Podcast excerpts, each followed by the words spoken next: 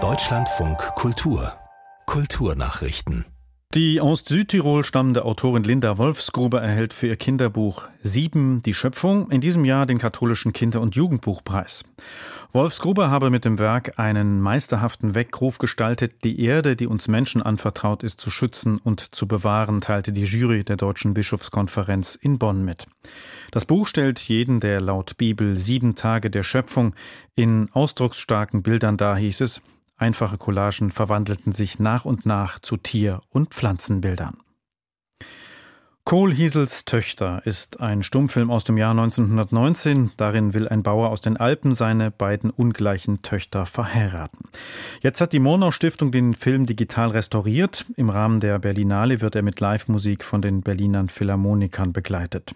Dazu hat der Komponist Diego Ramos Rodriguez neue Musik geschaffen. Für seine Ideen habe er eine hilfreiche Vorlage gehabt, erläuterte er heute im Deutschlandfunk Kultur. Es gab eine Werbeanzeige von einem Musikverlag von damals, wo es eine Art Musikliste drin stand, welche Stücke zum Teil für diesen Film benutzt wurden. Und das sind alles Polkas, Walzern, Ländern und anderen Volkstänzern und Musiken. Das heißt, die Musik hat an sich äh, dieses Tempo, das der Film braucht.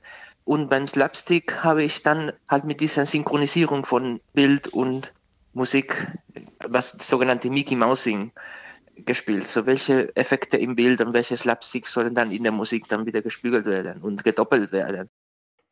In Berlin findet am Abend der deutsche Vorentscheid zum diesjährigen Eurovision Song Contest kurz ESC statt. Neun Sänger, Sängerinnen und Bands treten gegeneinander an, um das Ticket für das Finale am 11. Mai im schwedischen Malmö zu bekommen. Wer dann starten darf, wird je zur Hälfte von einer Jury und dem Publikum bestimmt. André Schünke. Die Songs reichen von treibenden Popsongs über nachdenkliche Balladen bis hin zu deutschem Schlager, gesungen von Marie Reim, der Tochter von Matthias Reim und Michelle. Aber auch Max Mutzke ist dabei, der vor genau 20 Jahren beim ESC in Istanbul den achten Platz für Deutschland geholt hatte.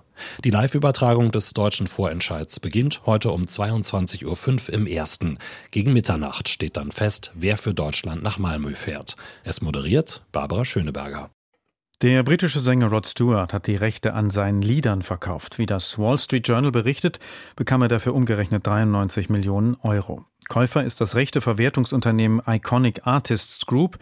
Die Firma hatte bereits die Rechte von anderen namhaften Musikern wie den Beach Boys, Cher und Dean Martin gekauft. Stewarts Werk umfasst Songs aus sechs Jahrzehnten, darunter zehn Nummer 1 Alben. Die Rechteinhaber erhalten Tantiemen, wenn die Lieder auf Streaming-Plattformen gespielt werden. Außerdem fällt Geld bei der Nutzung im Radio, in Werbung und Filmen ab.